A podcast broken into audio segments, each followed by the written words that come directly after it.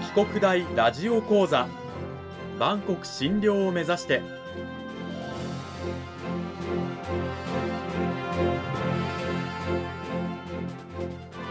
番組タイトルにあるバンコク診療とは世界の架け橋を意味する言葉です。この番組はアジアの十字路に位置するここ沖縄にある沖縄国際大学で日々どのような研究や教育が行われているのかを発信していく番組です。案内人はラジオ沖縄アナウンサー小橋川響が務めます。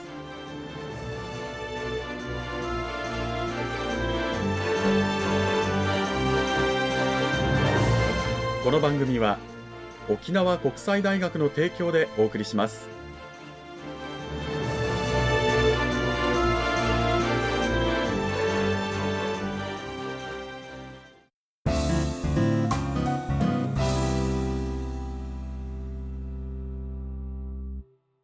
さあ沖国大ラジオ講座今週からは2週にわたって沖縄国際大学総合文化学部人間福祉学科の井村博子先生を迎えてお送りします。井村先生今週からよろしくお願いします。よろしくお願いします。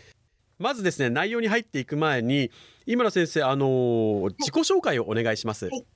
はいわ、はい、かりました私は、あの、井村博子と申します。えー、総合文化学部人間福祉学科心理カウンセリング専攻のところで、えっと、専任教員をしています。えっと、大学、それから大学院では、えっと、主にですね、臨床心理学という、あの、分野の講義、それからカウンセリングの実技に関するような演習とか実習を担当しています。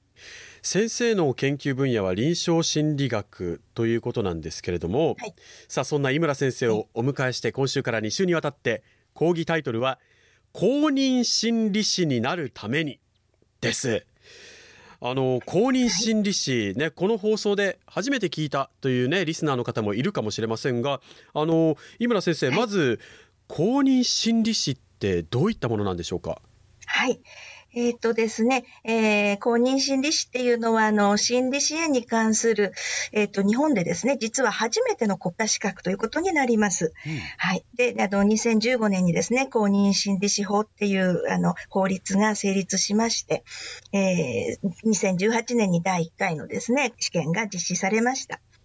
で、あの、公認心理師っていうのはですね、えっと、心理学の専門知識と、それから技術を学んで、しっかりとそれを身につけて、まあ、国民の心の健康の保持や増進のために活動できる実践力を備えた心理の専門職っていうことになります。うん。あの何々心理師というと、まあ、臨床心理師っていう言葉を聞いたことがあるんですがそれとは何か違うんでしょうか、はいはい。これまでですね、あの、まあ、心理の専門職ということで、臨床心理士という名前の、あの、資格を持った、あの、心理師がですね、活動してまいりました。ところが、まあ、臨床心理士っていうのは、あの、国家資格ではなくて、民間の、あの、資格なんですね。うん、はい。えー、まあ、それでもですね、あの、大学院で一定の、あの、教育を受けたものしか受験ができませんし、うん、えっと、5年に一遍は資格更新をしなければいけない。ないということなので、はい、あの、私も今年は更新の時期に当たっているんですが、はい、5年ごとにですね、あの、研修を受けて、えー、まあ、論文のようなものを書いてですね、まあ、そして、あの、審査を受けて更新をするという、まあ、そういう、あの、割と厳しめの、あの、資格だったんですが、うん、やはり国家資格ではなかったのでですね、えー、ぜひ国家資格を成立させたいということで、あの、長年の、まあ、夢だったその国家資格がようやく、うん、えー、2015年にまあ成立したという、まあ、そういう流れになっています。なるほど公認心理師はまあ新しい国家資格ということなんですけれども、はい、さてその公認心理師のまあ役割というものはどういったところにあるんでしょうか？はい、えっ、ー、とまずあの公認心理師が働く分野というのをちょっと簡単にご説明したいと思うんですけれども、はい、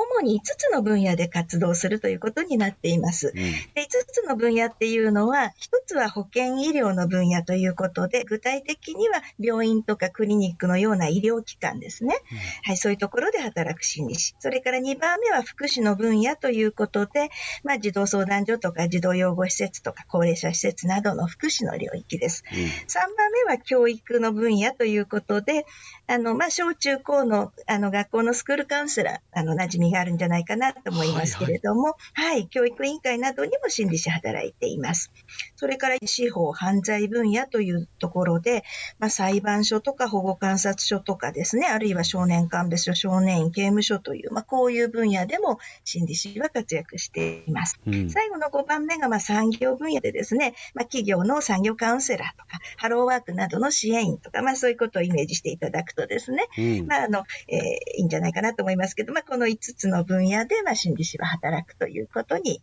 なります。なるほど。はい。で、役割についてですけれども、あの、法律で4つの役割っていうのが定められています。はい、で、まず1つ目はですね、あの、まあ、悩みを抱えていらっしゃる方とか何かに困っていらっしゃる方の、まあ、観察とか分析ということで、まあ、心理学のこの専門的な知識を活かして行動観察をしたり、心理検査をするというような作業です。うん、はい。それから2番目はですね、まあそういう方々へ、あの、直接こう助言や指導するということで、まあカウンセリングとかですね、まあそういう個別面接、あるいはグループカウンセリングっていうことをイメージしていただくと少しお分かりいただけるかなと思います。はいはい。はい。それから3番目はコンサルテーションって言うんですけれども、あのー、まあ、病院とか学校とか施設のスタッフの方々にですね、まあ、その施設にいらっしゃる方の関わったらいいかっていうようなスタッフミーティングとかカンファレンスとか、まあ、そういうところに参加して助言を行うっていうような役割です。うん、はいそれから4番目なんですけれども、えっ、ー、と、心の健康に関する情報提供や教育っていうことで、うん、まあ、心の健康教育に関する活動って言いましょうかね。はいはい。はい、まあ、あの、大人も子供もですね、こういう社会の中でいろいろストレスを抱えて、まあ、辛くなる時なんかがありますよね。うん、まあ、そういうストレスの解消法だとか、まあ、そういうね、ストレスとうまく付き合う方法であるとか、うん、また、あの、今のコロナのような感染不安でちょっと不安が強くなってらっしゃる方とか、うん、まあ、あと偏見とか差別も起こりやすいような状況がありますよね。はい、まあ、そういうふうに、まあ、そうならないようにならないためにはどうすれば、どんなことに気をつければいいかっていうようなことを、まあ、広く、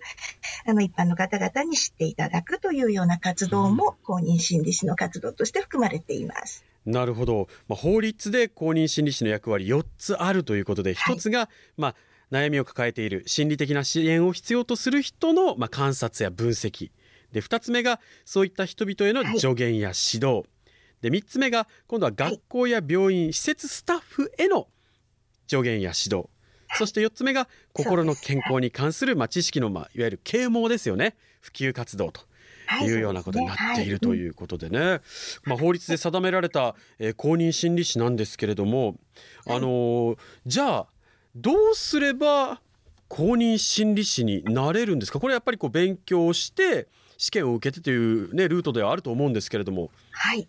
あの、まあ、国家資格になりましたので、まあ、法律でその、えー、どういうふうに、えー、ことを学べば、あの、受験資格が得られるのかっていうことも法律で定められているんですね。うん、で、まあ、いくつかルートがあるんですけれども、まあ、現時点で確実に公認心理師になるためにはですね、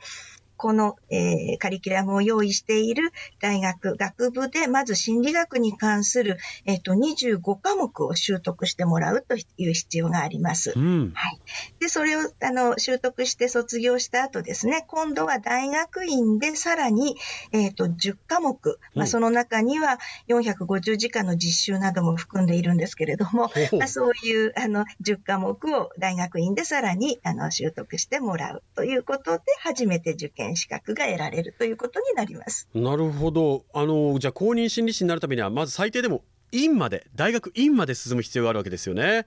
はい、そうですね。はい、さて、あの、大学院では450時間以上の実習もしなくてはならないということなんですが、この実習って具体的にどういったことをするんでしょうか、はいはい。えっ、ー、と、学内実習と学外実習っていうのがあってですね、うん、学外で行う実習は、あのまあ、例えば病院とか、えー、教育委員会とかそういうところにですね、毎週、えっ、ー、と、週のうち1日出向いていって、うん、それを、まあ、前期と後期と通年で1年間続けるという、まあ、そういう実習を行います。それから学内実習というのもあってですね、はい、えっと、私どもの大学院では、あの、心理相談室っていう、こう、付属の、あの、相談室を、あの、設置していますので、うん、まあ、そこに実際にお見えになる、えー、ご相談者の方に、まあ、ご許可をいただいて、大大学院生をですね、そこに同席してもらってですね、面接の実際をこう見てもらうというような、まあ、そういう実習なども含まれます。へえ、学内外に、えー、実習を行う場所があってということで、そこでね、まあ、経験値を実地で積んでいくと。そうです。いうことなんですよね、はい。実践力を高めていくということになります。ちなみになんですけれども、沖国大、まあ、県内でこの公認心理師、えー、資格取得のためのこう勉強ができるのは、沖国大のみという感じなんでしょうか？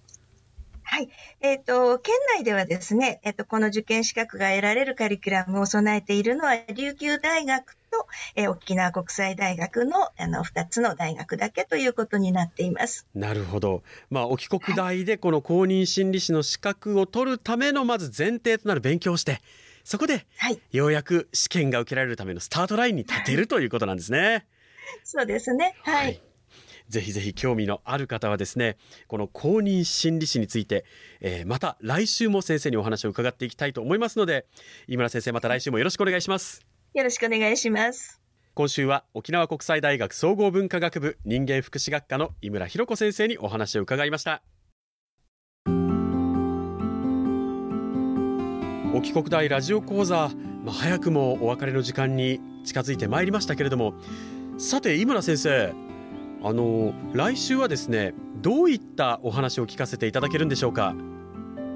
はい。えっ、ー、と、今日ご紹介したその公認心理師になるために、えっ、ー、と、沖縄国際大学で、えー、どういう教育プログラムを用意しているかという、その内容についてご説明したいと思います。はい。実際に大学でどんなことを学んでいくのか、今日はね、ざっと教えていただきましたが、来週はそれをもっと深掘りしていくということで、まあ、数年前にね、創設されたばかりの新たな国家資格ですから興味があるという方も多いのではないでしょうか。ぜひぜひ来週もこの番組お聞きください。今週は沖縄国際大学総合文化学部人間福祉学科の井村博子先生を迎えてお送りしました。井村先生来週も引き続きよろしくお願いします。よろしくお願いします。